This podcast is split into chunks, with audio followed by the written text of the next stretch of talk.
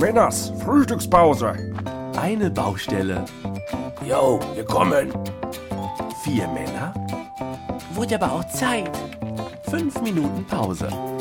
Bin schon da. Die vier von der Baustelle.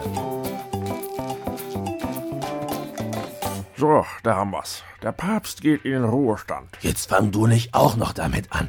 Überall in den Nachrichten hört man nur noch Papst. Papst hier, Papst da. Ich kann's nicht mehr hören. Bei Nu, es ist ja auch seit Jahrhunderten nicht mehr vorgekommen, dass der Papst aus freien Stücken das Amt verlässt und nicht etwa durch, äh, ja, wie sagt man so schön, Gottes Gnaden. Ich musste damals auf dem Bau aufhören, weil meine Knochen völlig kaputt sind. Rücken, Bandscheibe, das ist ja alles nur ein Trümmerfeld. Das ist ja beim Papst auch.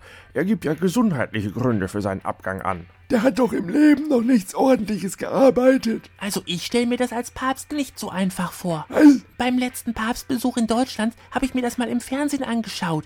Der ist ja kreuz und quer durch das Land gereist. Hier ein Händeschütteln mit einem Politiker, dann wieder eine Rede. Ich habe gesehen, wie der mit seinem gläsernen Auto in ein Sportstadion gefahren ist und da haben die Sicherheitsleute die Babys von wildfremden Leuten angereicht, damit er sie segnet. Wie viele waren das denn? Was? Na, Babys. Wie viele Babys hat denn der da gesegnet? Ach, keine Ahnung.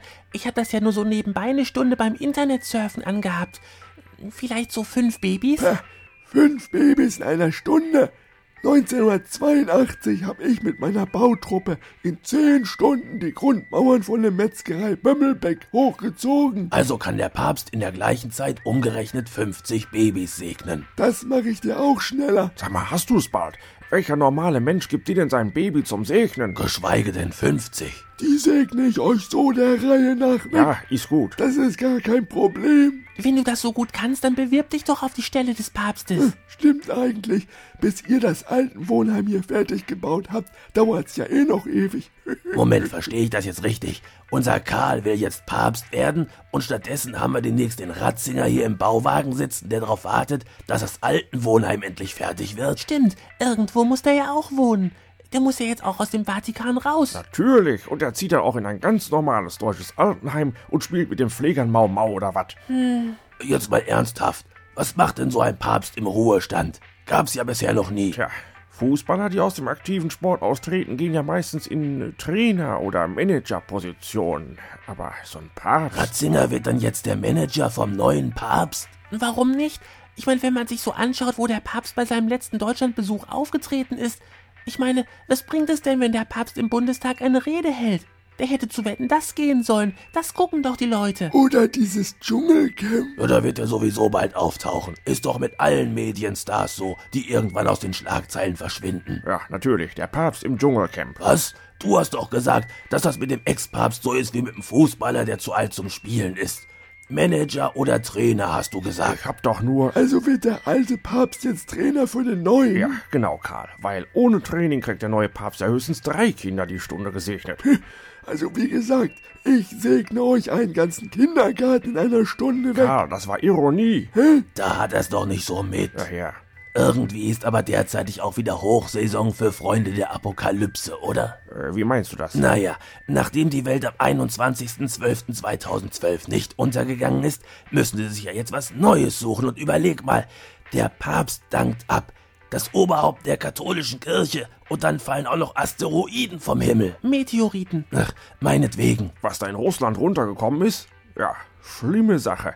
Fast wie bei so einem Hollywood-Katastrophenfilm, aber dieser andere ist ja noch mal an der Erde vorbei. Äh, wer weiß, was da passiert wäre.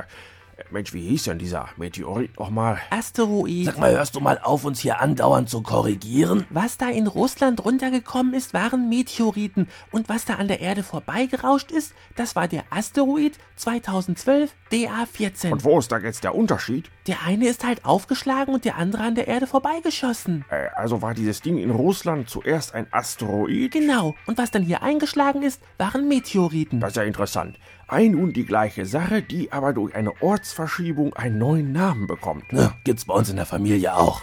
Die Tante meiner Frau, wenn die zum Geburtstag oder zu Weihnachten Geldgeschenke schickt, dann äh, ist das die liebe Tante. Aber wehe, die schlägt bei uns zu Hause auf. So einen nervenden Drachen habt ihr noch nicht erlebt. Ich hab das immer noch nicht verstanden. Meteoriten, Asteroiden Also, Asteroiden sind. und haben Hämorrhoiden da auch was mit zu tun? Karl, Ah, verdammt nochmal. Das kann ich übrigens auch nicht mehr hören. Diese blöden Pferdewitze die ganze Woche. Ich habe verdammt nochmal gesagt, wenn du Probleme mit den Ohren hast und da was vom Pferd hörst, dann kann ich da nichts für. Oh, Entschuldigung. Es ist halt nur, ich mag's nicht mehr hören. Das ist auch schon eine Sauerei, dass da einfach so Rind statt Pferdefleisch in eine Lasagne verarbeitet wird. Mein Nachbar reißt den ganzen Tag so blöde Witze. Zum Beispiel, dass der Verzehr dieser Lasagne nicht gesundheitsgefährdend wäre. Ach, Dann sagt er, dass auf der Lasagnepackung nicht die Kalorien, sondern die PS-Zahl draufstünde.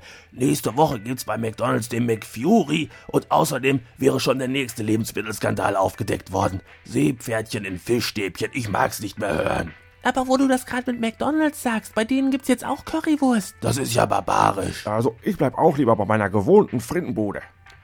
Ich hab's. Was denn? Hexenschuss? Äh, Schnell, Maurice, mach mal Platz. Er braucht jetzt eine harte Unterlage zum Hinlegen. Unsinn. Ich hab das jetzt raus, wie das alles zusammenhängt. Wie was zusammenhängt. Das mit dem Papst, der Pferdelasagne und der Currywurst bei McDonalds. Ja, letzte Chance für alle, den Bauwagen zu verlassen, bevor er loslegt. Äh, Lass hören. Wir haben eine Rinderknappheit. Ach was. Ja, die Jugendlichen essen alle den ganzen Tag nur noch Burger aus Rindfleisch. Deswegen hat der Rinderbestand immer weiter abgenommen, so dass McDonald's jetzt schon gezwungen ist, Currywurst mit ins Programm aufzunehmen. Stimmt, die ist vom Schwein. Ja, aber abgesehen davon, dass ich nicht an eine Rinderknappheit glaube.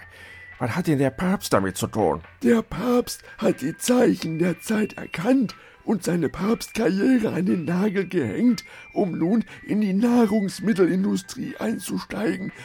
Wenn jemand sich mit sowas auskennt, dann ja wohl die katholische Die Kirche. katholische Kirche kennt sich mit der Produktion von Nahrungsmitteln aus. Sagt mal, hattet ihr alle keinen Religionsunterricht in der Schule? Die Speisung der 5000. Ach du meine Güte. Jesus hatte einen Auftritt vor 5000 Leuten, aber irgendwie hatten die vergessen, ein ordentliches Buffet für die Pause zu bestellen. Und dann haben die eben mal geschaut, was noch so in der Küche war. Ja, die Geschichte ist mir tatsächlich noch bekannt.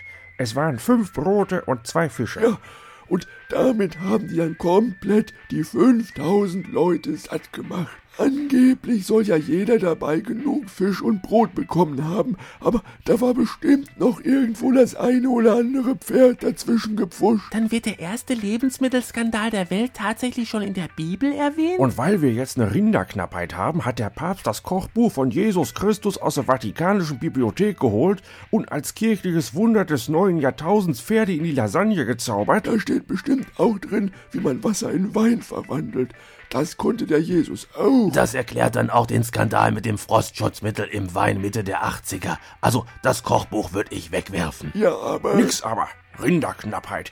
Ich würde sogar sagen, dass hier gerade viel zu viele Rindviecher sitzen. Schluss, aus, Feierabend, zurück in die Arbeit. Och, Menno. Tja, dann wollen wir mal wieder. ja, ja, ihr macht das schon.